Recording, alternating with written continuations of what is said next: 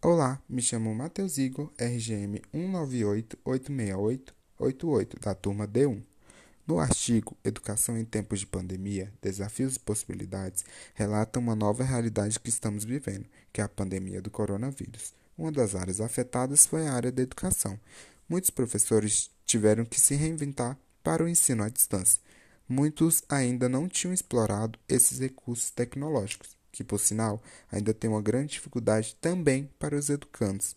Os professores estão tendo muitos desafios nessa trajetória, como planejar e ensinar para os seus alunos de forma remota e que eles possam absorver bem o conteúdo.